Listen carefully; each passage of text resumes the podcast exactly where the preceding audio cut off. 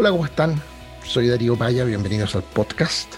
Bienvenidos también al segundo episodio de esta serie revisando los mejores spots de la campaña presidencial americana entre Biden y Donald Trump. Si no vieron el primero, vayan a verlo. Fue con el notable Javier Bonifaz y hoy día con un invitado de lujo, un gran amigo, el publicista argentino Luigi Gidotti, publicista, creativo, un genicillo, diría yo, ¿eh? que desde Argentina se las, ha, se las ha arreglado para dirigir campañas a nivel mundial, para MTV, para Disney Channel, para Volkswagen, Coca-Cola, en fin. Es de morirse la lista de, campañas y clientes notables, unos spots geniales para Axe, pero en fin, pero no es para hablar de sus clientes comerciales que llamamos a, a Luigi Gidotti, sino para comentar con él algunos de los mejores spots de la campaña presidencial americana. Les recuerdo, aviso de utilidad pública, que lanzamos hace pocas semanas el canal de YouTube de Nada Urgente, pero llámame, justamente para poder compartir contenidos como este, conversaciones como esta, apoyándonos en lo audiovisual. Así que dejen de escuchar en este instante y al menos vayan a YouTube y suscríbanse y aprieten la campanita para que les llegue una notificación cuando subamos episodios nuevos allá, que siempre van a tener un contenido audiovisual como este. En todo caso, incluso si por ahora no pueden ver el video, la conversación con Luigi es muy instructiva. Es alguien que ustedes se van a dar cuenta todo lo que sabe y la sensibilidad con que se acerca a, este tipo de campañas. Así que disfruten la conversa, los dejo con el notabilísimo Luigi Gidotti. ¿Cómo están? Bienvenido a Nada Urgente, pero llámame. Le doy la bienvenida a Marcelo Rojas. Marcelo, ¿cómo estáis? Muy bien. don Luigi Gidotti, ¿dónde está Luigi? Que no lo veo en pantalla. Acá estoy. pero muy, muy bien. ¿Dónde estás, Luigi? En este momento estoy, bueno, haciendo home office en mi casa, como la mayoría de las personas del planeta Tierra, en, Buenos Aires. Buenos Aires, Argentina. Aquí me encuentro. No suena, no suena. País relativamente conocido por nosotros. No, te digo que no suena Argentina. Ah, ok, ok. Sí, sí, un país queda del otro lado de, una gran montaña. Sí, son buenos para los asados y malos para los penales, nos han dicho. Tuvimos una buena historia de, penales. Sí, sí es un chiste que nosotros no tenemos que echar porque solo nos puede rebotar en la cara aquí para adelante. Pero, pero oye, qué bueno tenerlos acá para, para comentar a propósito de esta elección que ha tenido el planeta entero enchufado, de Trump con Biden, y dijimos con Marcelo, bueno, hagamos algo, llamemos a alguien que sepa de comerciales y pongámonos a ver algunos de los comerciales que más impacto tuvieron en esta campaña, de Trump, de Biden, con, o sea, por y contra Trump, por y contra Biden, y a ver qué comentarios tiene Luigi. Bueno, tú, tú y tu trayectoria es, es gigantesca tu lista de, spots de clientes a nivel global, Kitsio, Coca-Cola, Rexona, Lux, Axe, Volkswagen, se, me, se me, pierden, son, lo he hecho todo. ¿ah? De todo. La, verdad, la verdad que sí, tuve, tuve la suerte de trabajar para clientes muy importantes y en agencias que aunque no son de las que tienen el nombre reconocido, porque no son a ver, pertenecían a redes internacionales, pero eran nombres propios. Eran agencias que extrañamente desde Argentina hacían trabajo para el resto del mundo. Y me pasó con las dos. La verdad que en mi carrera, antes de armar mi propia agencia, que es Alegría, trabajé no en tantas, porque hay, gente que, que va saltando mucho de agencia en agencia. Yo trabajé en tres agencias, pero las tres tuvieron esta característica de ser agencias que trabajaban para el resto del mundo, desde Argentina. Y no pasaba en, en otras, pero justo será la casualidad o será que se fue y fui construyendo también un poco eso. Hice mucho trabajo internacional desde, desde, el, desde el fondo del mundo. Y la gracia que tiene, y por eso se lo dijimos, llamemos a, a Luigi, que cuando has trabajado con marcas tan grandes, tan masivas, de alguna manera estás conectada no solo con la dimensión comercial de las cosas, de cómo meter un concepto, un producto, un atributo, sino necesariamente entiende los códigos de la política, que al final, sobre todo y cada vez más hoy en día, los candidatos son verdaderos productos, o las campañas tratan de comunicarlos y venderlos como, como tales. Así que se nos ocurrió que era, el match perfecto a un señor político como Rojas con un señor, eh, yo no sé cómo llamar, creativo. Bueno, tú eres director creativo de, Alegría. Claro, sí, sí, soy el, fundador y director general creativo de Alegría y lo fui también de estas, no de, no de la primera agencia en la que trabajé, pero sí de las otras dos, que son Santo y Vega Olmos, Vega, perdón, Ponce, porque había cambiado de nombre que, pertenecen, de nuevo, son agencias que pertenecen a grandes redes, pero sus nombres no son los, conocidos. Oye, eh, a propósito de eso, y antes de, entrar en materia con Trump y Biden, quería preguntarte por una campaña tuya. ¿Cuál? Yo busqué y no me costó nada encontrarlo, obviamente, por el impacto que tuvo. Un spot que, que está a tu mano detrás de hace mucho rato, que se llama Aplausos. Y como que marcó un hito, creo yo, ¿ah? en lo que las, las marcas a nivel global tratan de, de decir que te quieren dar de lo que en el fondo te están ofreciendo, ¿ah? que no necesariamente un atributo del producto, sino que algo más, más intangible. Detrás de Bambalina acá está Cristian, entonces nos va a ayudar a compartir este video que se llama Aplausos y a ver, y después lo, comentamos porque mi impresión es que marcó un rumbo. ¿ah? Y tú, estuviste, tú, fuiste el director creativo de este, de este spot, ¿no? Así es. ¿Lo, lo, lo, lo primero? Dale. Vamos. Bueno, pero eso no es todo. ¿eh? Otro fuerte aplauso para el que pagó el gimnasio y además fue. También para el que se va de laburo antes que se vaya el jefe, ¿eh? Claro que sí. Y para el que no le importa nada y se fue de viaje sola. Un aplauso para los hombres que caminan frente a todos con flores en la mano o se bajan del colectivo por una chica. Tenemos que aplaudir a la que no espera que un hombre la llame, sino que ella llame y te invita a salir al que siempre pone la casa para las fiestas y te dice, anda, que yo después ordeno. A la que no finge frente a un cuadro. Ya está, ya lo vi. Es un cuadrado negro. Fuerte ese aplauso al que le compra ropa interior a su novia. A que dejó vacía en quinto año para empezar la veterinaria. Una ovación para el que lo dijo y lo hizo. Largó todo y se puso un par en la playa. Y para terminar, de pie, vamos, así, Aplaudamos bien fuerte a todos los que prueben la vida. Sí, señor. Coca-Cola. Qué viejo, qué viejo es, ¿no? Ya cuando pones algo y, en lugar de ser HD es así, te das cuenta que pasó hace mucho tiempo. mucho tiempo, debe tener 15 años, no lo sé. Sí, esto marcó un hito, como, como decías antes, las marcas que intentan, porque intentan y no siempre lo logran, darte algún tipo de, enseñanza de vida. Hoy pasa en todos. Creo que prendés la tele y, todo, y, cada comercial que ves te está diciendo cómo tenés que vivir la vida, si tenés que animarte, si no te tenés que animar, si tenés que hacerte problemas, si no.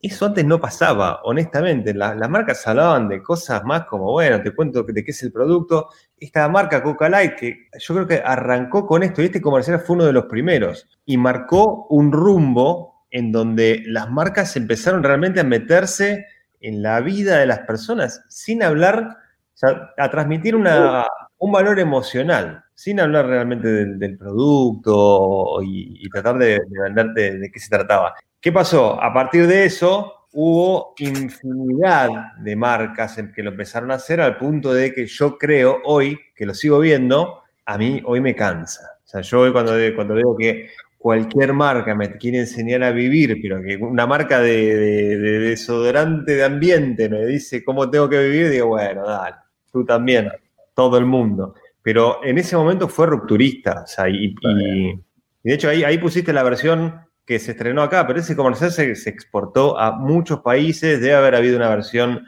con locución chilena, la debe haber habido con locución de.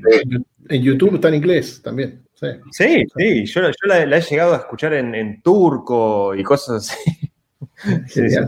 Eso es global, global, global. Oye, vamos a entrar en materia porque Trump y Biden, bueno, sobre todo Biden que está esperando que lo declaren formalmente, presidente está desesperado de que avancemos la materia. Pero te voy a preguntar al final por un proyecto notable del que sé que fuiste el autor de la idea, que es Murciélagos. Esta película hecha durante la pandemia, con códigos de pandemia, dirigida. En fin, no quiero que nos cuentes, conversemos al final, que no se nos olvide, porque además creo que tenemos que invitar a, los que nos acompañan a ver Murciélagos, porque todos la pueden ver en línea. Así que dejémoslo anotado, nota a pie de página, ¿ok? Totalmente. Eh, Murciélagos fue, mira, Yo creo que todos los creativos publicitarios, por algún motivo, siempre sueñan con trascender la publicidad y hacer cine o hacer algo que tenga que ver con el entretenimiento sin, sin una marca presente. Es, es, algo, creo que hablas con todos y el 70% te va a decir, y sí, quisiera hacer cine. Crear algo tuyo, no el cliente. Crear algo tuyo, que no sea de una marca. Y a mí, ¿quién me iba a decir que en medio de una cuarentena, con todas las limitaciones del caso, iba a ocurrir esto? La verdad que estábamos, ocurrió de esta manera, estábamos a punto de hacer un proyecto, el proyecto se cancela por la cuarentena, se cancela, no se puede filmar, estábamos a punto de filmar. Se cancela, no dice, no, no, nadie puede salir de su casa, es así, no se puede filmar. Entonces ahí pensando, ok, nadie puede salir de su casa, que eso significa que nadie, nadie, o sea, ni siquiera los actores conocidos pueden salir de su casa, están todos encerrados en su casa. Y deben tener, y deben tener Eh, me imagino que también deben tener ganas de hacer algo, van a estar encerrados, con ganas de mostrar lo que pueden hacer. Y esa idea se, fue transformando de a poco en una película de la que empezamos a escribir un guion, ni siquiera te digo un guion, porque la verdad que para escribir un guion hace falta un guionista, que fue lo que apareció después lo primero que aparecieron fueron ideas de historias que se podían contar puertas adentro.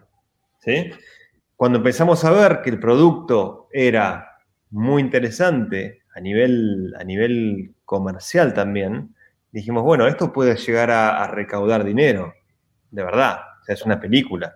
Ahí dijimos, bueno, pero no queremos recaudar dinero, la, la realidad es que lo estamos haciendo medio como un desafío artístico y dijimos, bueno, el dinero que se recaude va a ser donado. Y ahí aparece Amnistía Internacional como un gran ente a apoyarnos y nos apoyó muchísimo.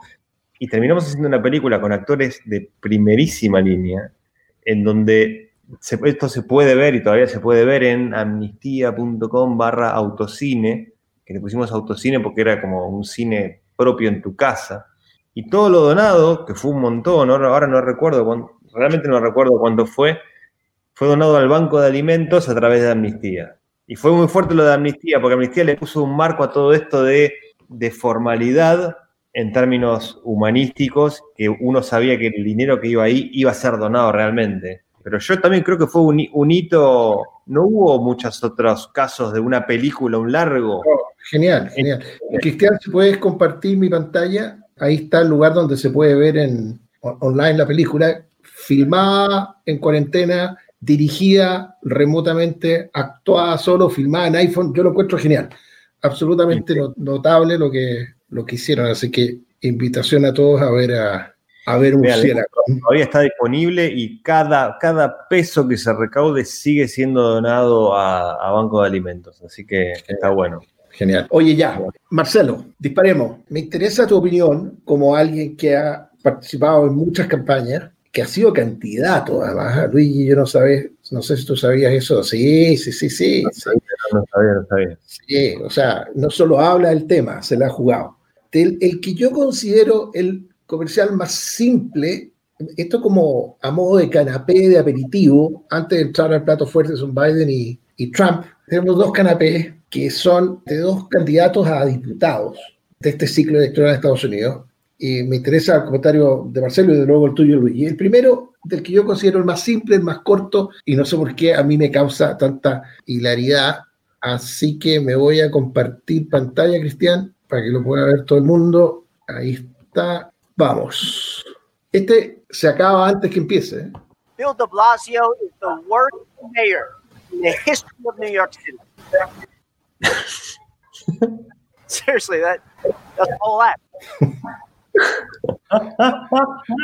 worst Marcelo Rojas, ¿cómo te verías tú recibiendo, siendo el, receptor de un cariñito así? No tienes nada más que decir, salvo declararte el peor. Si fuese, Bill de Blasio. Claro, yo creo, yo creo que eso es lo que tiene esta campaña, que es muy simple, pero busca claramente desmoronar la moral del, del rival eh, y ridiculizarlo. O sea, aquí estamos frente a un, a un comercial o un video que no entrega ningún argumento. No, el otro candidato diciendo el, eh, Di Blasio es el peor alcalde de la historia de Nueva York. Nada más. Eso sería todo. Con eso lo desmoronan, no necesito dar más argumentos y se acabó. Yo creo que lo que buscan mucho es, es, eso, es el reírse que la gente indiferente, sobre todo a los que están apuntados, porque ahí, yo creo, Darío, que es algo que hay que, que hay que acotar, que en Estados Unidos existe la posibilidad de pagar por espacios publicitarios en televisión en cualquier momento del día, a diferencia de lo que, por ejemplo, estamos acostumbrados, al menos en Chile. Entonces, sí tengo la posibilidad de dirigir esta campaña a gente común y corriente, no solo a adherentes míos o a fanáticos de la política que van a ver una franja como en Chile. Y ahí tengo la posibilidad de mostrarle este spot a indiferentes que al ver esto probablemente no están recibiendo ningún argumento, pero están diciendo, mira cómo se ríen de este gallo. Debe ser muy mal alcalde. Claro, claro. Y como el argumento de autoridad, no tengo que darle ni un argumento que a ustedes les consta. Yo vine aquí simplemente a decirlo. Luigi, no, no sé si lo había visto antes y qué reacción te produce. A mí, me, primero que en el formato está muy bien, muy bien, porque eso de, que siga y no tiene más nada para decir es, genial. es genial, porque se queda así y sigue hablando. Es esto, no tengo más nada. Pero creo, sin ser un New Yorker ni nada, que que no es simplemente una opinión de este hombre respecto de Bill de Blasio. Yo creo que se debe hablar de que ese tipo es el peor alcalde, porque si no, no tiene, no tiene sentido que, pues si yo salgo a opinar y a decir lo que me parece, creo que el tipo está agarrando algo que se comenta, o que se debe haber comentado, porque si no, no vas a hacer ese spot. Ese spot está, está realmente esa frase se debe haber escuchado en las calles. Eso es lo que quiero decir. Sí, absolutamente. Porque además este fulano no es que fuera contra Bill de Blasio, Bill de Blasio ni siquiera era candidato ahora. En lugar de salir a decir a los niños hay que quererlos o el amor es bueno, el fulano dice una cosa así de obvia y así de aceptada por el sentido común de la gente, que es que este personaje es el peor alcalde de la historia de la humanidad. algo, brillante del, del, comercial es que logra una, una publicidad que es una campaña negativa, transformarlo en algo divertido y en algo agradable. Estamos muchas veces las críticas hacia las campañas negativas. Aquí una campaña negativa se transforma en algo divertido, en algo simpático. Simpático, absolutamente. Sí, te he no, conozco, al personaje, a, ¿cómo se llama? Max, Max de Rose. Max, sí, Max Rose. Pero no sé si, si tiene ese, ese, ese, sentido del humor usualmente, porque ahí claramente se, se, presenta como, o sea, es muy gracioso la manera en que lo dice también. Dice, ¿en serio? Y hace un gesto, o sea, si no era tan gracioso, es como, si no era muy gracioso, le sirvió mucho para, para sumarle a él una frescura que probablemente no la tuviera. O sea, no creo que un, que un, que un político candidato tuviera esa frescura. Me parece muy interesante y tiene el recurso de que termina hablando sobre ya el final Eso, eso se utiliza en publicidad, ¿no es cierto?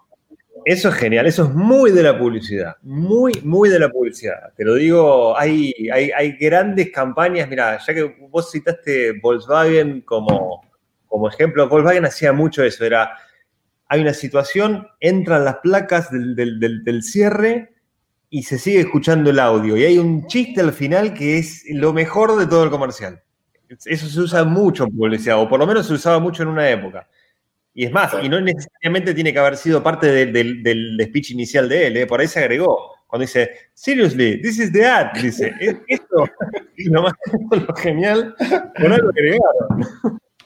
Oye, espérate, y veamos otro clásico de este año, que de hecho fue de, esa, de esos eh, spots que entre que desconcertaron a todo el mundo porque no, no sabían cómo verlo. Este, para ser riguroso y ponerlo en contexto, es un spot de una primaria, de alguien que aspiraba a, ser el candidato de, su partido, obviamente el republicano, en Oklahoma.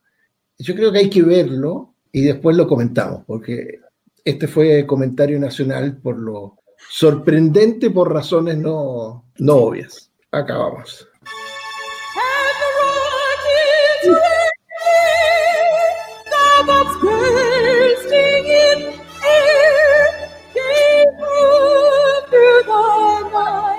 Shelley Landon, running for CD5. to Represent you, Oklahoma, in the land of the free and the brave.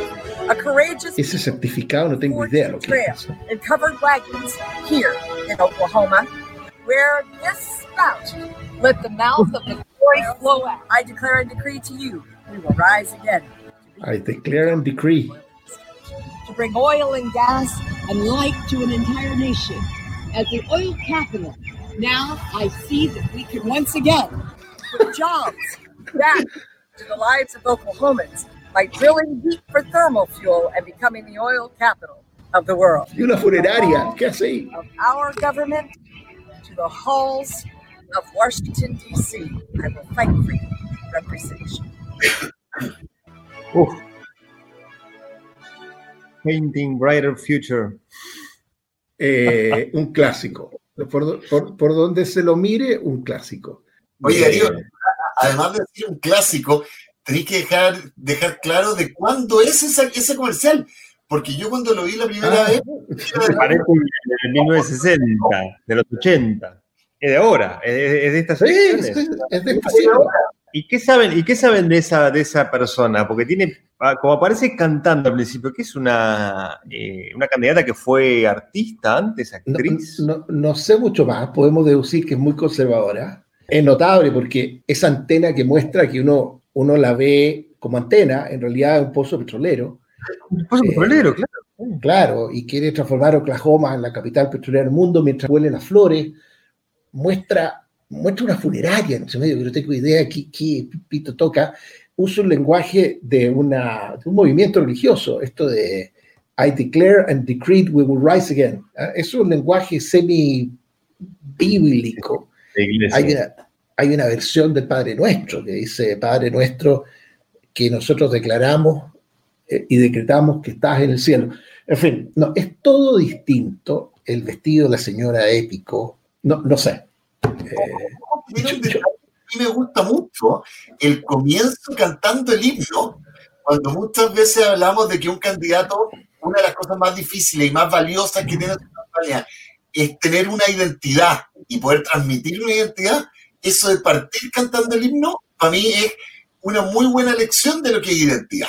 Como, como bien decías tú, yo no, aquí en ninguna parte, salvo el final en que aparece el dibujo de Trump, yo no sé qué partido es, pero cuando la escucho cantando el himno, digo inmediatamente esta señora es conservadora. claro, claro. Oh, Acompañado del peinado, de la edad que probablemente tenga, eh, yo creo que ahí hay un acierto en el cuento del himno. Y después hay un montón, Luigi, de, de símbolos medios cliché, como, como tomarle el olor a las flores y después to- tocar, tocar la corona de flores para, supongo que es para algún, para algún, para algún veterano muerto en la guerra, y toca Claro. la Genial. Pero para, y re- rescato eso que, que decías, Darío, es huele las flores mientras, mientras habla de convertir la capital de petrolera del mundo, cuando ya sabemos que son dos cosas como la, la naturaleza y el petróleo, ya sabemos que, que no, no van de la mano, ¿no? Que no necesariamente conversa. que por lo menos encanta. es parte de la campaña. Como ejercicio de posicionamiento, yo lo encuentro. O sea, lo único que le faltó era tener una escopeta y un gorrito de cazadora. en- a pesar de que habla del tema también en Spot. ¿no? Igual yo estoy, estoy seguro que esta mujer, me- o me gustaría saber igual si su carrera ha sido política o más bien artística y que de repente viró la política, porque tiene mucha, mucha pinta de ser eso, ¿no? De, fue conocida por otras cosas, actuó en televisión y de repente dijo, bueno, yo soy candidata. Sí, Tiene mucha... tiene.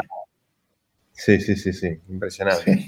Y después, para, después cuando dice lo de, lo de, lo de que está la pintura de Trump, eso es porque ella tiene, tiene ahí un eslogan que de abajo dice Painting a Better Future. o sea, creo que la pintura tiene que ver con, el eslogan de Painting a Better Dando un Future. mejor futuro. Genial. Y por eso, claro, Bueno, valía la pena notarlo porque, muy bueno. muy al igual que el otro, en clave completamente distinta, es imposible no estar cautivado, en este caso tratando de ent- entender qué está pasando. Y es el típico comercial que yo no sé cuánto habrá pagado esta señora para que lo den pagado, pero lo vio todo Estados Unidos porque se repitió en redes sociales, fue comentario por, por lo distinto que era, así que...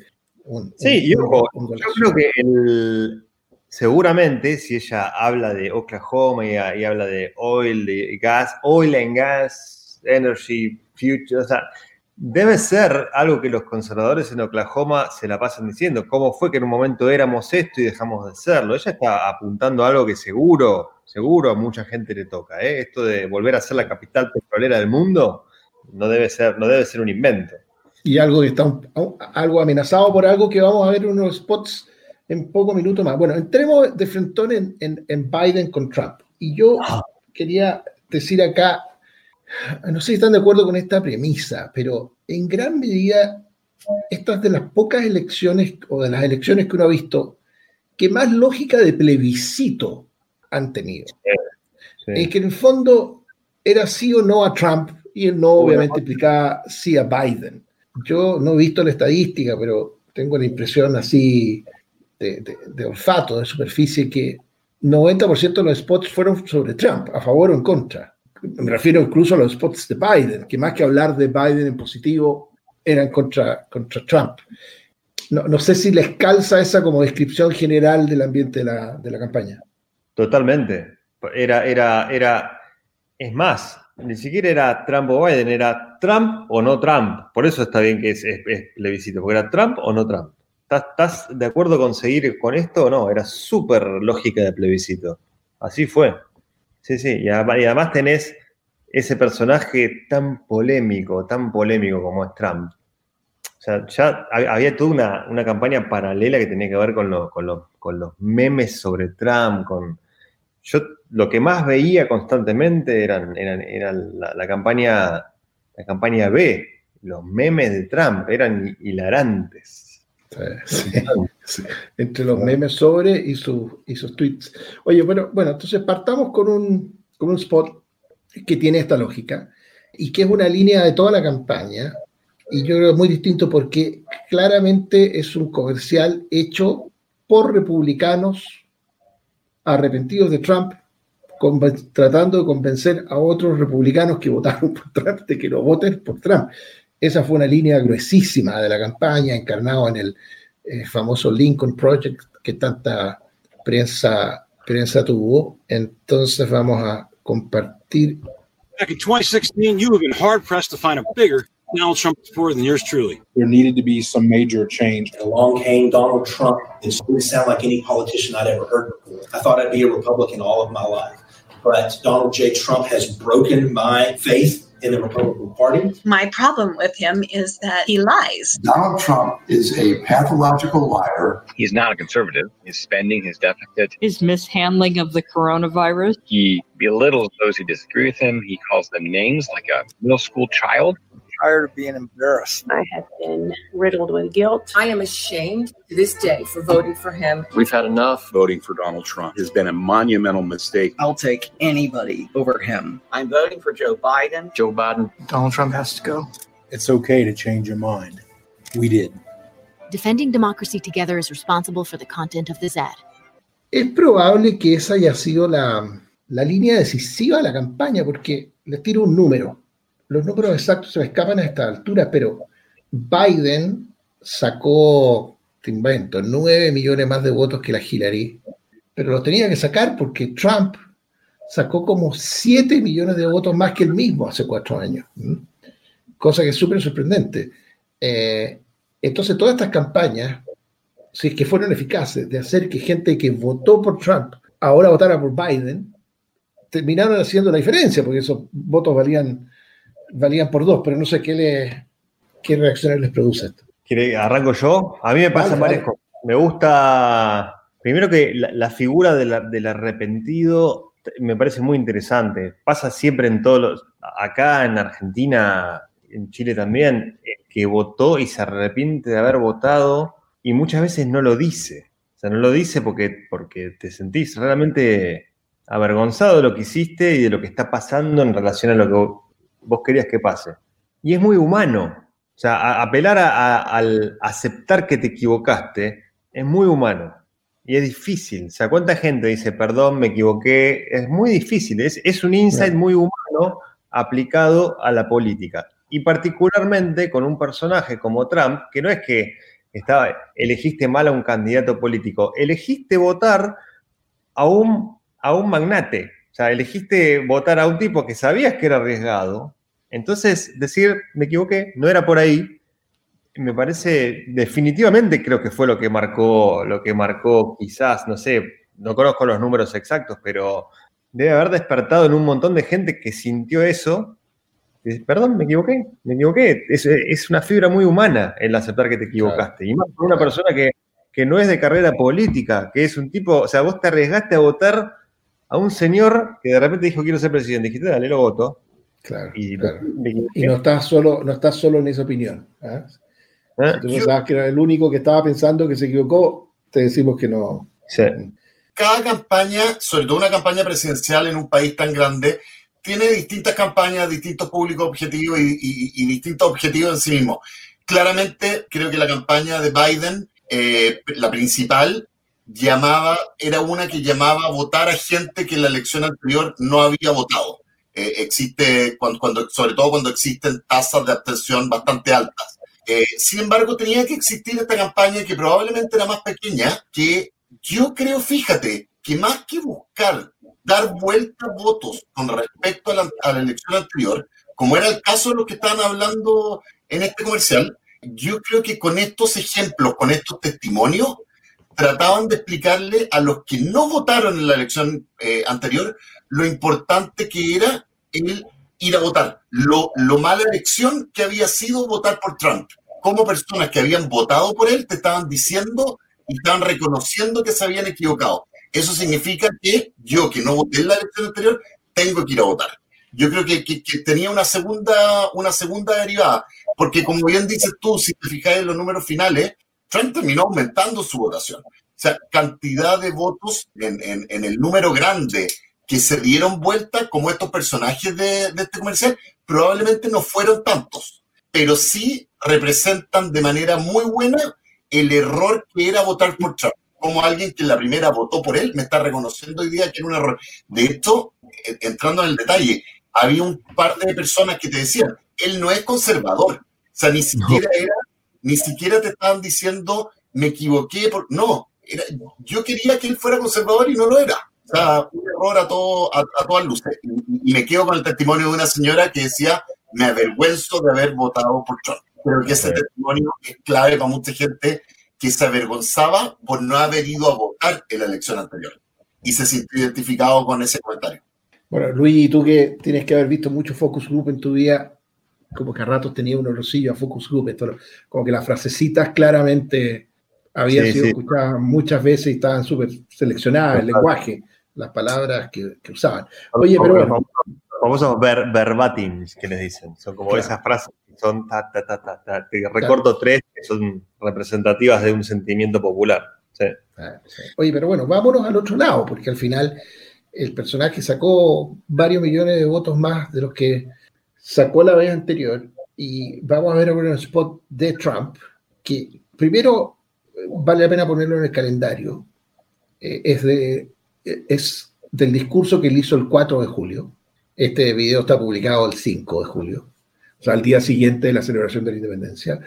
Políticamente, en el momento en que la crisis después del asesinato de George Floyd está en su grado máximo, y ese es el setting, porque a lo mejor ya se nos olvida que eh, en ese contexto, este movimiento de derribar monumentos y estatuas incluía borrar de Mount Rushmore, esta montaña en que están, eh, ¿cómo se dice? Los expresidentes. Claro, están esculpidos. Sostenía que había que borrar alguno de ellos. Es en ese contexto que hace este discurso que yo creo que fue el último momento ordenado, pensado, estratégicamente calculado y ejecutado y muy bien logrado de, Trump, que en general vivía en el, en el caos su, su, campaña. Y está lleno de detallitos, imágenes de, a ver si le encuentran una imagen en un momento muy específico que alude al derribamiento de las Torres Gemelas, pero con una sutileza gigantesca. Bueno, veámoslo, Cristian, estoy compartiendo este comercial que se llama Y lo mejor está por venir. This monument will never be desecrated. These heroes will never be defaced. Their legacy will never, ever be destroyed. Their achievements will never be forgotten. And Mount Rushmore will stand forever as an eternal tribute to our forefathers and to our freedom we are the nation that gave rise to the Wright brothers, Harriet Tubman, George Patton, the great Louis Armstrong, Elvis Presley, Ella Fitzgerald. We settled the Wild West, won two world wars, landed American astronauts on the moon. Centuries from now, our legacy will be the cities we built, the champions we forged, the good that we did, and the monuments we created. America's destiny is in our sights. America's heroes are embedded in our hearts. America's future is in our hands. And ladies and gentlemen, the best is yet to come.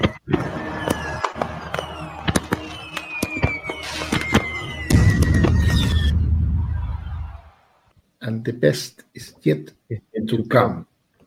¿Qué, qué tal?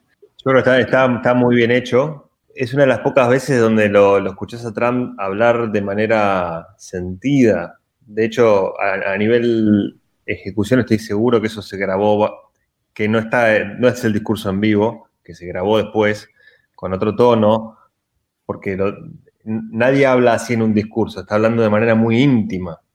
La verdad. Sí, pero eh, curiosamente, Luigi, ese así lo fue. fue ¿Así fue? ¿El real? Sí.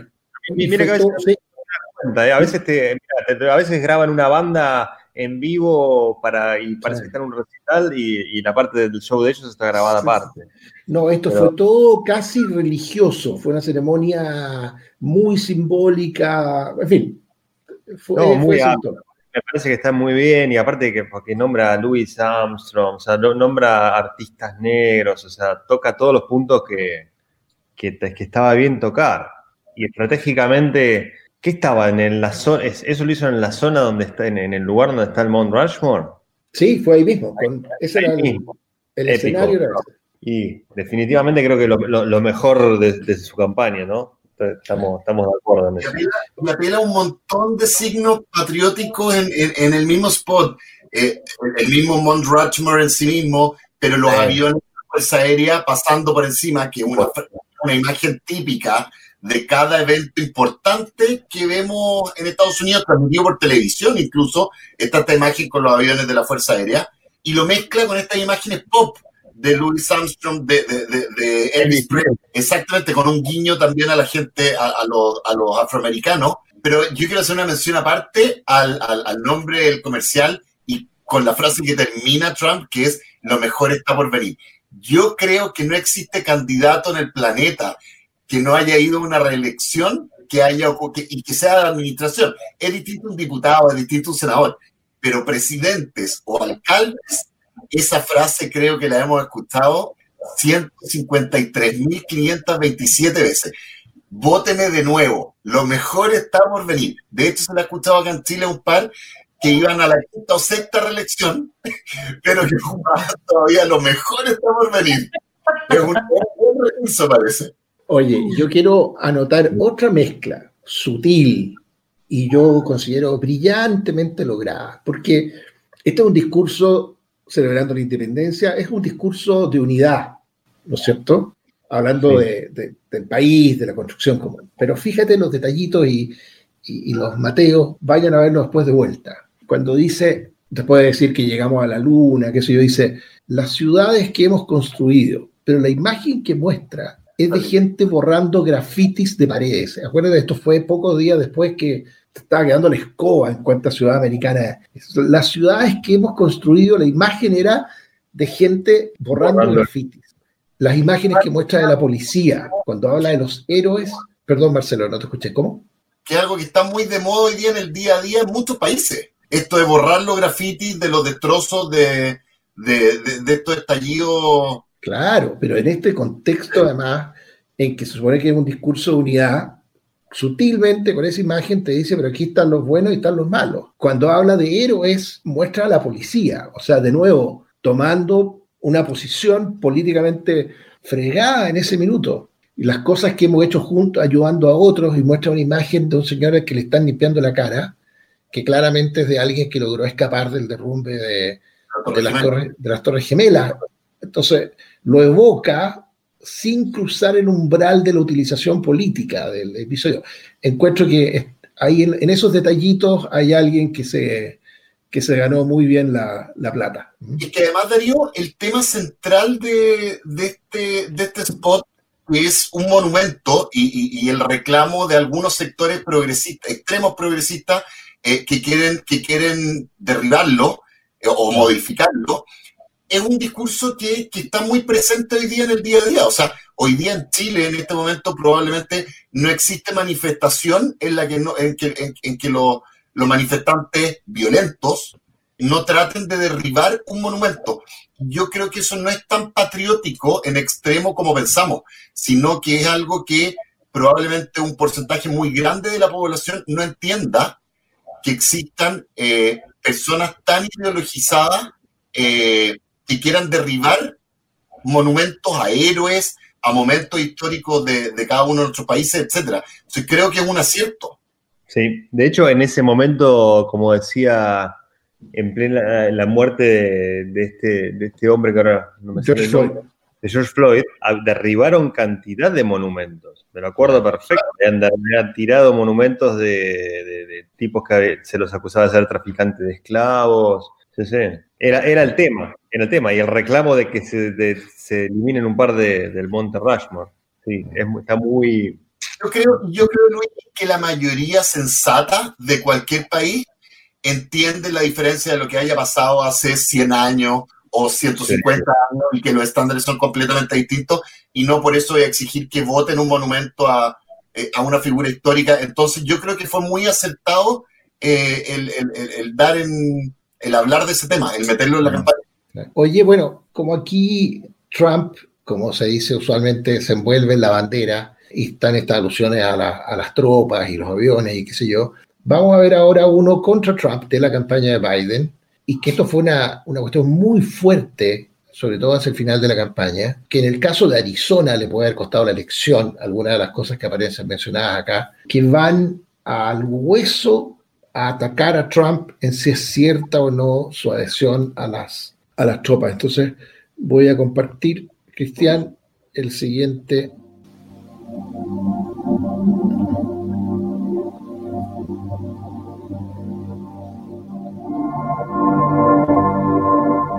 es el cementerio de Arlington, del que están hablando.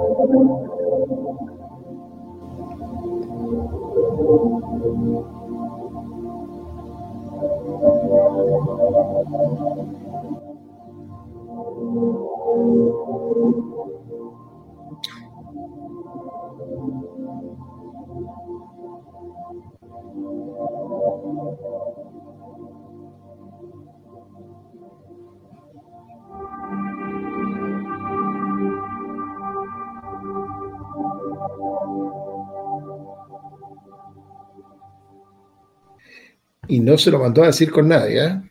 Yo creo que justamente spots como este era la respuesta a todos estos spots que, que, apelaban al patriotismo en la campaña de Trump, en que le querían decir, oiga, usted no me hable de patriotismo si dijo esto, esto, esto y esto. Y parte con una frase eh, muy fuerte, que es porque, que dicta supuestamente por Trump, que es ¿por qué debería ir a este cementerio si está lleno de perdedores?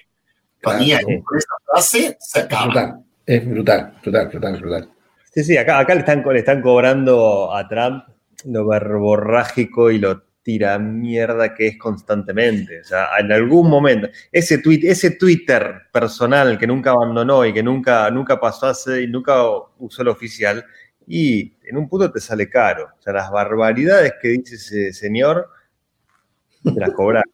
Te las cobraron. Claro, tenía ese doble, por un lado marcaba la agenda completamente. Sí país se levantaba una cosa, él decía una por Twitter y cambiaba el tema. Pero efectivamente, gratis no, no le salía. Oye, bueno, veamos uno para el otro lado ahora. Veamos eh, un ataque, en este caso, desde la campaña de Trump a la campaña de Biden, en algo que al final del día es como un eco de esa frase que se le atribuye a James Carville, el, el director de la campaña de Clinton hace 14 siglos, eso de que it's the economy stupid, que al final el tema que importa es, es el de la economía, y esto además es un spot hecho específicamente para Pensilvania, que todos sabemos lo que ha significado. Acaba este comercial que se llama Impacto. Thousand Pennsylvanians jobs gone. Billions in wages lost. 30,000 retail jobs history. And 14,000 manufacturing jobs closed down. So when Joe Biden says, would make sure it's eliminated. remember, he's talking about your job. America First Action is responsible for the content of this advertising. Joe Biden. De nuevo, directo a la yugular y al, y al bolsillo, ¿no? Sí. Eh, pero para, lo, lo, lo que dice que, que, va, que va a cortar al principio porque no, porque no se vio ahí bien, pero que... que Ah, no, este caso es que va a terminar con fracking, que es esta tecnología de extracción de, de petróleo por la vía de meter agua a presión y, y sacar. es, a ver, tiene un montón de cuestiones éticas. Es como que acá en un momento hubo gente que se opuso. Te, voy a poner un ejemplo similar. Te digo, voy a terminar con las corridas de toros. Un montón de gente te va a decir, está muy bien, es un, deporte que está de, de- de hace cinco siglos, pero después sale otra persona a decirte, pero ¿sabes la cantidad de, economía que mueve la corrida de toros? Toda esa gente que se llena, es, un atractivo turístico, y ahí se empieza, como candidato está muy bien que uno diga, voy a terminar con el fracking, porque hay un montón de cosas que están mal del fracking, pero también te puedo decir, claro, it's the economy, stupid, como dijiste recién. Ahí es el choque entre, entre la ética y la economía, que es bravo, pero el de nuevo, es como que él diga, voy a terminar con el, no sé, voy a terminar con, lo- con los secuestros. Está muy bien. Y otro te diga, pero sabes que los secuestros son muy importantes para la economía. Es como, es, es complejo, ¿no? Es complejo. Creo que se, se aprovecharon de algo que en campaña está muy bien decir, con, con algo muy concreto que es, hay un montón de gente que trabaja de esto, hermano. Así que no te metas, no te metas ahí. No te metas con el petróleo. ¿sí? Pero claro, uno, uno en campaña va por las cosas en general más humanísticas y más en el caso de Biden. Oye, bueno, Biden, les quiero mostrar el que yo considero es de los spots centrados en Biden, probablemente el mejor. Yo no sé cuán conocía es este aspecto de la historia de Biden, es que él fue electo senador muy joven, a los 28, 29 años, una cosa insólita. Eh, 29, claro. De hecho, él fue precandidato presidencial en la primaria demócrata el año 74, 77, 78, por ahí. Sea, mucho rato. Pero en fin, pocos días, pocas semanas después de, de ser electo, en un accidente automovilístico fallece su señora y una de sus hijas, creo, eh, y queda herido otro. Entonces la relación de Biden con sus hijos, que salió a colación ahora por razones políticas y acusaciones de corrupción, con plata de los rusos, de los chinos, qué sé yo, aquí está presentada de una manera completamente distinta y yo lo encontré notable y es de los spots centrados en Biden más notables que yo vi, así que se los voy a, a compartir. El spot se llama Cuatro Horas. He took the train four hours every day so he could have breakfast with his boys in the morning and tuck them in at night. People in Washington didn't get why Joe Biden would travel all that way. But in neighborhoods all over this country, there's no distance parents won't go for their kids. Never underestimate the power of family or the sacrifices people will make for their children. That love, that hope, that determination, that's what fuels the American dream. It's why you stay up paying bills, sign up for that extra shift, worry about schools and health care. When Joe Biden traveled those four hours, he wasn't just going home for his kids. He was going to work for them too, just like he will for yours. No sé ustedes, pero yo lo encuentro genial.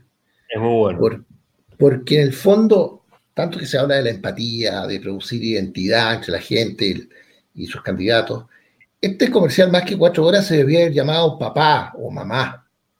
O sea, a él lo escriben como un papá, haciendo lo que un papá hace por sus hijos, además siendo viudo, papá, papá solo. Yo lo encontré absolutamente no- no- notable y creo que no menciona a Trump, de hecho.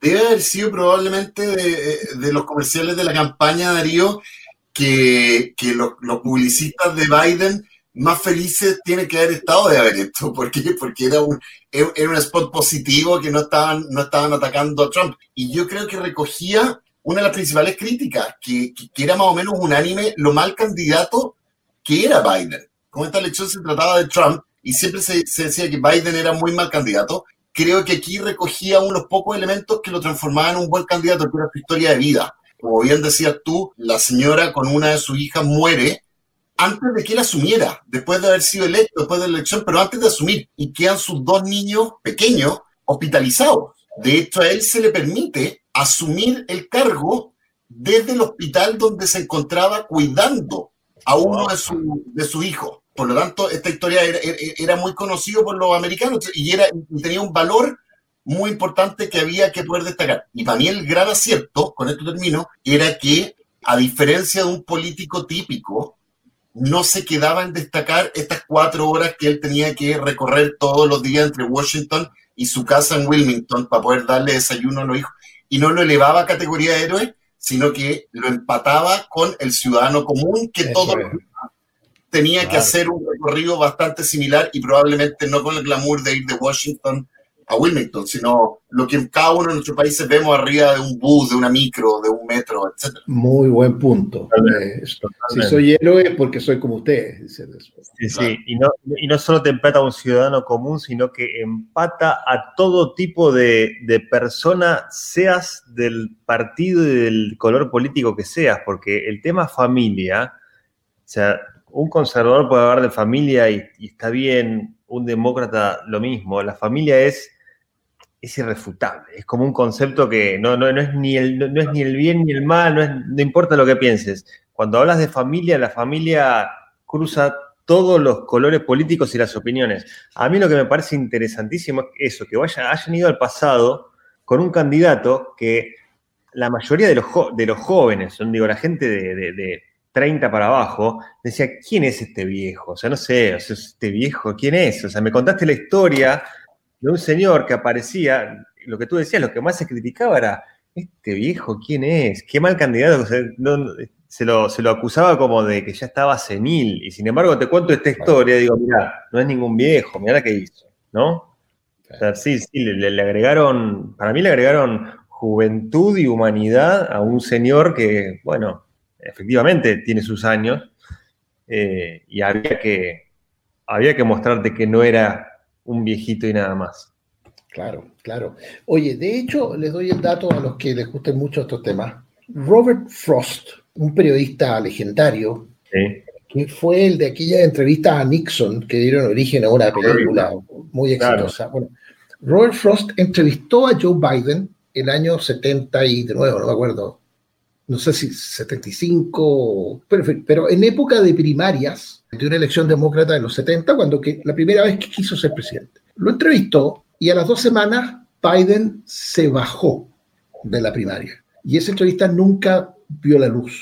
Hay un podcast, junto con suscribirse a Nada Urgente, pero llámame, en Spotify o en Apple Podcast o donde quieran, busquen The Frost Tapes y hay una entrevista, está esa entrevista que se hizo pública recién ahora, este año, en que sobre todo, sobre todo el principio, que habla de esa época, es, muy, muy, muy, es muy notable. Y dice algunas cosas eh, Biden que, que, vale, la pena, vale la pena escuchar sobre lo que significa ese momento en la vida de alguien que, que pierde a su señora, que pierde parte de su familia, eh, el contraste entre eso y el éxito político, en fin.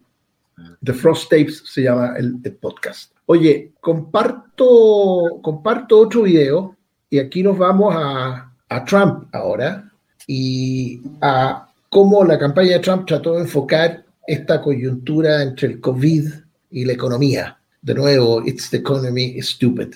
¿eh? ¿Y qué significaba esto en el contexto de, de la campaña? In the race for a vaccine, the finish line is approaching. Safety protocols in place and the greatest economy the world has ever seen coming back to life. But Joe Biden wants to change that. I would shut it down. Why would we ever let Biden kill countless American businesses, jobs, and our economic future when President Trump's great American comeback is now underway? I'm Donald J. Trump, and I approve this message.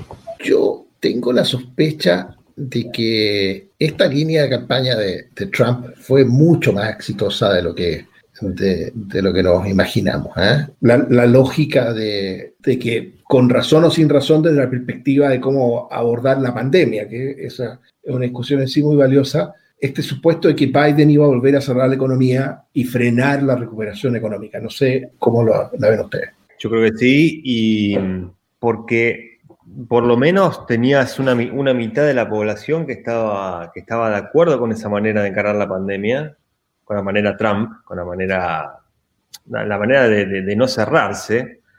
Y de hecho, imagín, yo creo que, de hecho, parte de, la, de esta estrategia de él fue decir que se infectó COVID, que para mí nunca se lo infectó. Ah, ¿no? ah, no, no, momento, momento, momento. Tenemos un momento aquí. Culmine la historia del podcast. Ha surgido. Aquí vienen los terraplanistas. Ha surgido la teoría de la conspiración. A ver, hagamos, el censo, Luigi. ¿El hombre llegó a la luna? ¿El hombre llegó a la luna? No. Ah, la Tierra es plana. No, la Tierra no es plana, la Tierra es redonda. Pero COVID. ¿Y, si hay vacunas, te vas a vacunar? Trump. Ah, sí, no, me voy a vacunar. No, pero realmente fue genial lo de. Yo cuando lo vi salir a Trump a los dos días de, haber, de estar internado diciendo, no me pasó nada, estoy genial. Eh, y encima hablando bien de los medicamentos que él promocionaba, diciendo, me pareció espectacular. Y, ahí dije, claro, este tipo me está demostrando.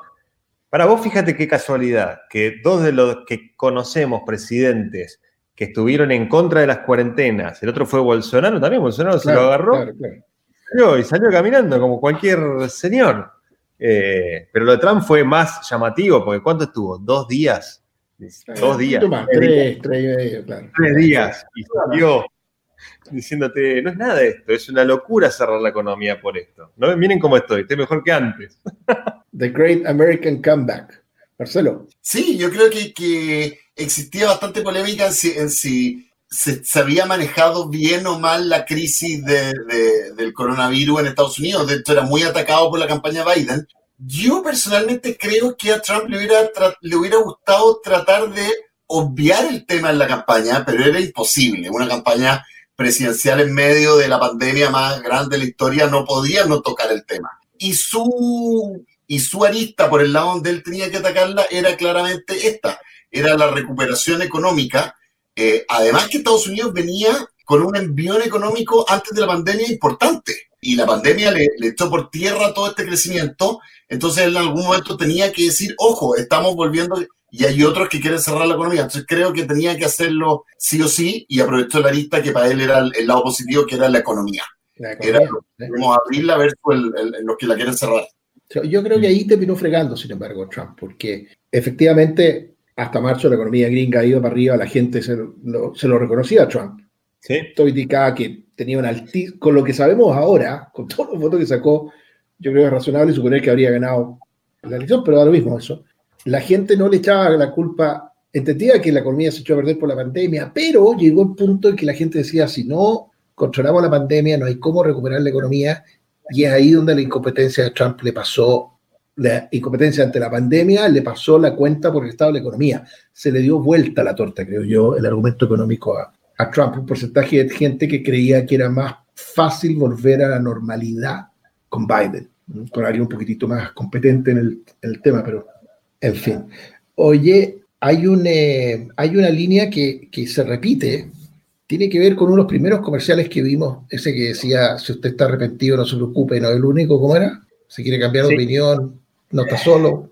Este que les voy a mostrar es, yo lo encuentro notable por varias razones. Primero porque de hecho, se llama man, en clave de macho, en clave de hombre rudo, de vaquero, del que anda en camioneta, que caza, que trabaja en el campo, de esa cosa ruda de la relación entre los papás y los hijos. Es un comercial hecho claramente para un público conservador, culturalmente hablando, con una voz que está yo no sé si es Sam Elliott, o alguno otro de estos narradores que los republicanos siempre han elegido para sus grandes comerciales. O sea, esto es hecho para un público que vota por la derecha en Estados Unidos. Veámoslo, yo lo encuentro, es, de nicho, pero yo lo encuentro muy, muy eficaz, así que se los voy a compartir. Our dads weren't perfect, but they did their best to raise us to be good, to be honorable, to be men of family and faith. But above all, they taught us to own up to it when we did something wrong. No, I don't take responsibility at all. Let me go.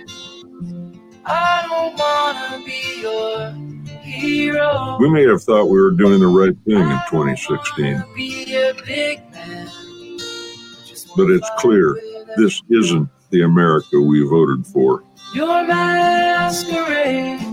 We made a mistake. I don't wanna be a part of your parade. So it's time to own up, to be the men our dads raised us to be, and the fathers our sons need us to be. Because they're watching us the way we watched our dads. It's our turn to set the example. Vote for change. Vote for our sons. Vote for Joe. The Lincoln Project is responsible for the content of this app. Está muy bien, ¿eh? Está muy bien al público que apunta. Incre- increíble. No hay una mujer en el aviso. Nada, es, es machote, pero, No hay un- pero es es machote en contacto con los sentimientos, ¿no? Sí, sí, sí, sí. Y Pero aparte mezcla, me- mezcla un poco de todo, me parece increíble, porque tiene el concepto de eh, aceptar que te equivocaste, como decías que tiene el primero, y que Trump no lo acepta. Esa- tiene también de lo de, de lo de Biden como padre, porque al final aparecen imágenes de él de, de- de padre.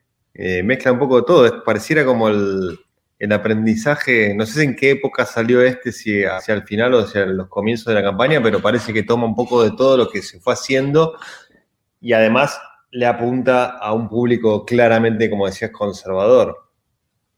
Me parece muy bien logrado ese spot, la verdad. Muy bien. Sí, Claro, yo, creo- yo creo que este spot lo que busca es decir, usted eh, que es blanco, que vive en Montana, que valora a su familia, que valora eh, los símbolos del, del- del país, igual puede votar por Biden. Sí, claro. claro. No, yo, yo, yo creo que es un dardo, no debajo de la línea de, la, de flotación, es un combo debajo del cinturón. Total. Porque define hombre no como el que juega deportes rudos con los hijos, ni nada, sino como el que es capaz de reconocer sus errores. Esa es la definición que plantea de, de hombre. Pará, Y además, y además, ¿qué te muestra como error? Te muestra muerte, porque es lo primero que te muestra, muerte en la pandemia a partir de no haber tomado las decisiones necesarias. Imagen brutal. Es, brutal, el tipo en el hospital muriendo, ¿no? A alguien se le murió la mamá, alguien no sé. ¿no? No, genial. Y hay una frase ahí entre medio enterrada que dice, porque tus hijos te están mirando. Esa frase es, es pesadita. ¿eh? Y, esa- y esas voces son hermosas, esa- esas- esos locutores, actores así, me encanta, a mí me encantan cuando escucho esas voces texanas. me, me Exactamente. mucho. Yo, yo creo que e- es un imitador de, de- de Sam Elliott. Tú sabes que al comienzo de, de Big Lebowski, y el que no la haya visto, problema de él, porque no, no se puede ir por la vida sin haber visto el gran Lebowski, el comienzo de una narración, mientras este Con, con Tumbleweed- la bola, con la bola girando de... Claro, de, de- de Tumbleweed. Y, y el que narra eso es Sam Elliott. Y el que no haya visto Roadhouse o alguna de esas otras eh, historias épicas. de- ¿eh? Y los republicanos en el 2004 querían a Sam Elliott para, para grabar un comercial muy especial. Y no sé qué les pasó a última hora, se les enfermó y qué sé yo, y lo terminaron reemplazando con, y no sé si será este, Kelsey Grammer, ¿cómo se llama el gallo de Fraser, el actor? Pero, pero, pero, pero como dices tú, de esas voces que están ahí en ese, en ese registro y para y ese público. El, esto era el Lincoln Project también, al final no me fijé, y, y, y tú que preguntabas por la fecha, sí, Lincoln Project, para los, para, para los que nos están escuchando, era este grupo de republicanos que llamaban a no votar por, por Trump. Claro, claro. Pero te digo, han, han logrado de, la- de las piezas más mejor estratégicamente hablando, mejor logradas, porque para mí dieron en la tecla en varias cosas los del Lincoln Project. ¿eh? O sea, se, se nota que entendían qué pensaba un republicano y dónde darle, dónde, dónde darle justo. Sí, sí, sí. Oye, bueno, vámonos a un pro-Trump ahora. nos quedan tres por comentar. Y este es muy sorprendente para muchos, incómodo, incómodo para muchos porque implicaba cruzar un umbral no cruzable. Biden, quizás la frase más desafortunada que de todo el año en política. En Chile, bajo la ley Samudio, esa frase Biden es, es delito. Cuando él le dijo a alguien de color, le dijo, no, si tú estás dudando de si va a votar por mí o por Trump, quiere decir que no eres negro. ¿eh? Está, claro, tal cual. Esto de que era como dogma. ¿eh?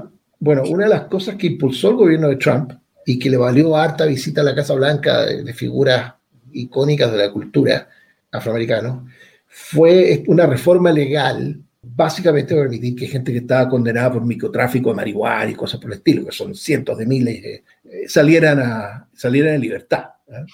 Y en ese contexto se inscribe este comercial que les voy a, a compartir, que se llama Trump Got It Done, lo hizo.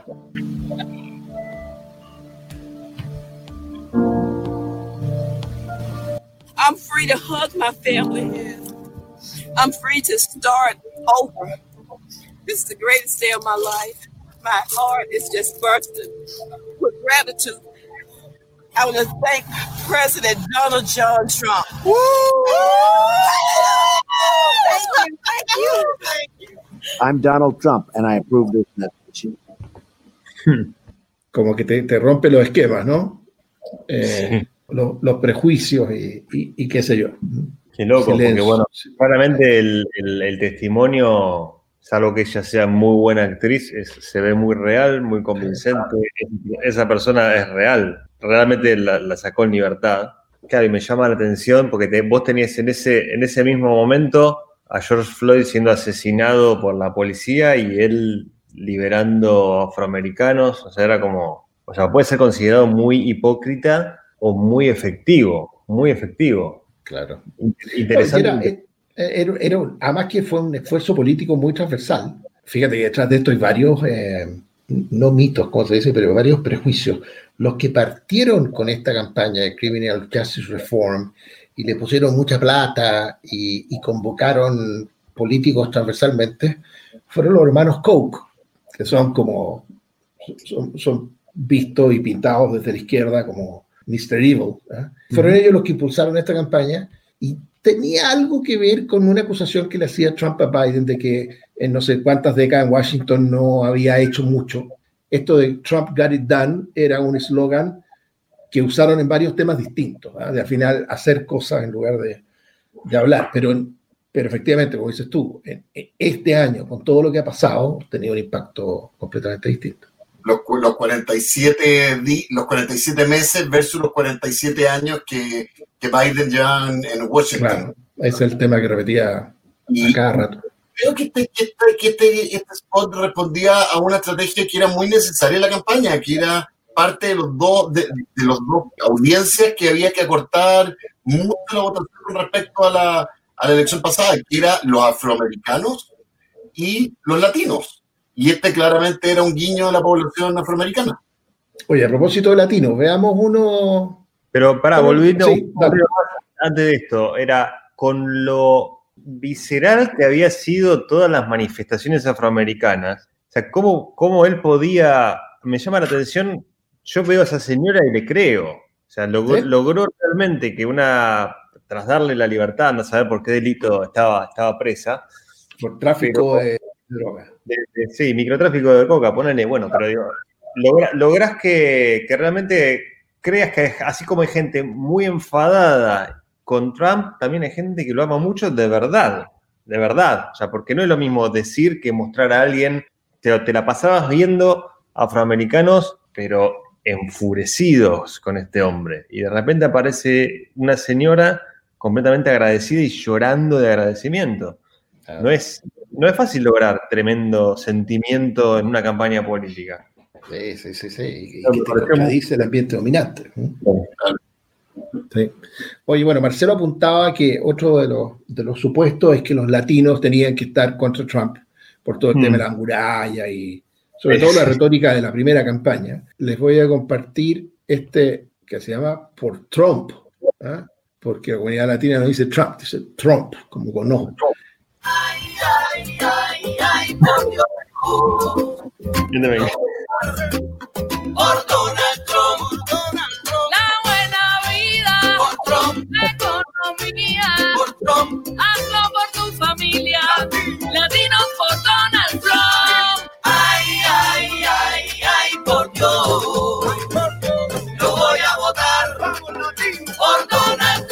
I'm Donald Trump, and I approve this message. ¿Qué tal? ¿Ah? Muy gracioso. Y esos puentes de Key Biscayne frente a Miami, o sea, de- de- La primera, las primeras imágenes me- que con el puente de Kevin Biscayne y la música así, pensé en, en, en Scarface, en el comienzo de Scarface. Ah, O Gloria Stefan, era eso. De hecho, ¿quién cantaba? Era una voz muy Gloria Estefan.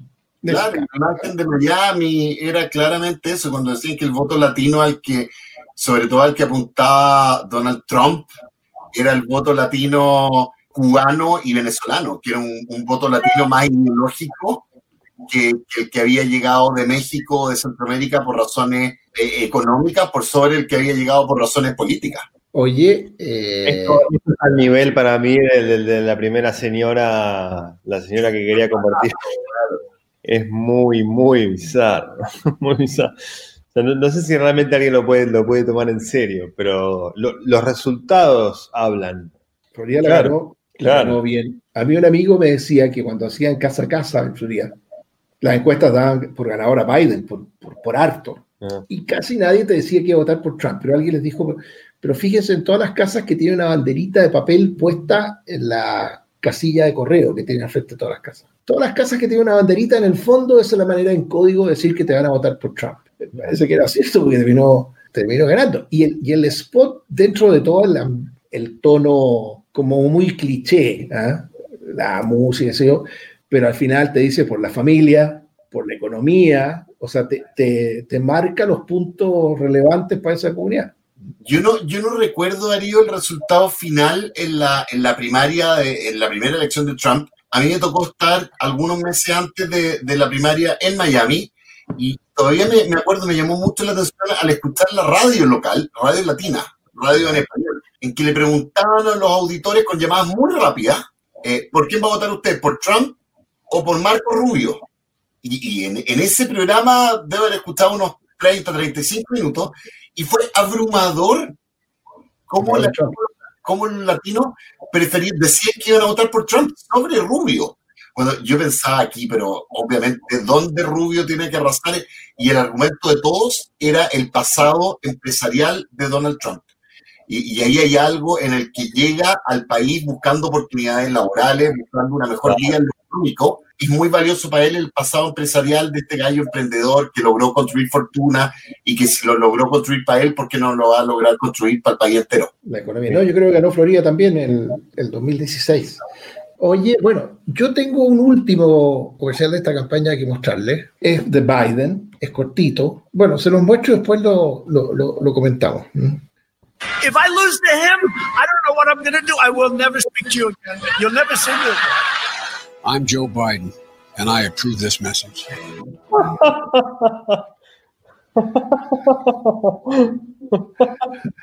No, repitámoslo, ¿no? Porque es muy corto. Muy bueno. Aparte, esto, esto estaba tuiteado. If I lose to him, I don't know what I'm going to do. I will never speak to you again. You'll never see me again. I'm Joe Biden, and I approve this message.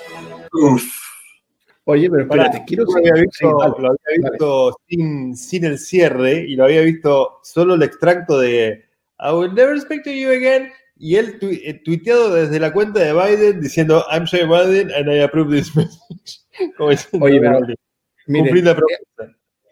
hay algo notable, eh, creo que estoy compartiendo todavía pantalla, ¿no? Post elecciones o no, eso fue ahí cuando, cuando No, se es- estaba ganando. No, fue la Ah, campaña. Sí, pero este es del 23 de septiembre. Mirá, Sí, pero, pero miren, lo notable, y esto lo invito a los campañólogos que tengamos acá, va, nos está cargando la página. Eh, busquen este videito porque los comentarios que hay hacia abajo, me imagino. eso, no, no, no, es un posgrado en lo que son las campañas modernas, porque los primeros 100 comentarios y claramente ahí hay una mano profesional, son contestándole a Joe Biden con 100 argumentos distintos. O sea, eso lamentablemente no está recargando la página, pero te aseguro que eso no es improvisado, que alguna mano profesional está dedicada a, desde mil ángulos distintos, decir que Biden no entendió el chiste. Mira, léanlo, porque de, verdad yo lo encuentro genial. Volviendo al tema de lo- lo caro, así como en su momento su- la lengua de Trump le hizo muy bien y lo, y lo convirtió en una... de hecho, en los debates era como decir, uy, lo, mata, lo mataste a Biden, lo mataste, lo, lo liquidaste. Cómo tranquilamente todo eso se puede usar en su contra, al mismo, al, mismo tiempo que le hace muy bien, las barbaridades que dice, como esa, esa campaña que vimos antes de, todos los dichos de él hablando mal de, los- de los soldados del cementerio. Eh, es peligroso ser tan verborrágico, es muy peligroso. No, no sale gratis. ¿eh? No, No sale gratis. Bueno, en rigor la campaña no ha terminado. Siguen contando votos. Siguen contando en Georgia. Siguen contando votos. Es como que la cosa está políticamente más o menos resuelta, pero, pero el proceso tiene que, tiene que, que- que concluir.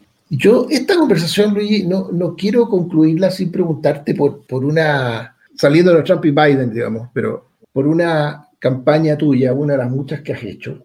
A ver si nos puedes contar qué significó profesionalmente este spot que te quiero mostrar y qué nos pueden contar al respecto. Así que voy a compartir, estás viendo este pianito acá, con esto a lo mejor ya reconoces de qué spot Ah, se trata. lindo. Entre paréntesis, pónganse a buscar los que nos ven los comerciales de Axe, de Axe, del, tiene unas cosas in- absolutamente increíbles. Pero bueno, pero te quería preguntar por este en particular, veámoslo y después lo comentamos.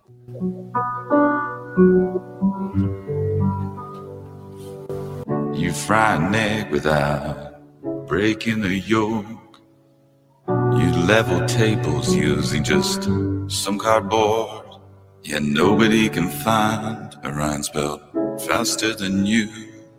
And you have that amazing skill to fold fitted You speak un poquito Espanol, and no plan ever died on you.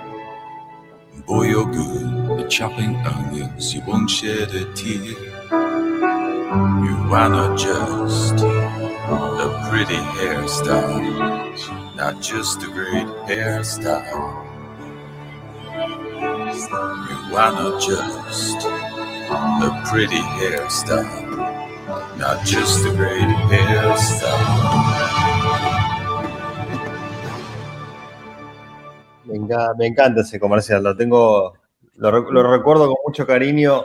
Esto es una Primero- campaña global, ¿no? De, Eh, muy, muy global. De- De hecho, no fue para Argentina, fue para Europa y Estados Unidos. De- desde, lo, desde la marca y desde lo cultural, lo que teníamos que romper, que era interesante, era con que si te arreglabas mucho el pelo, no eras un hombre.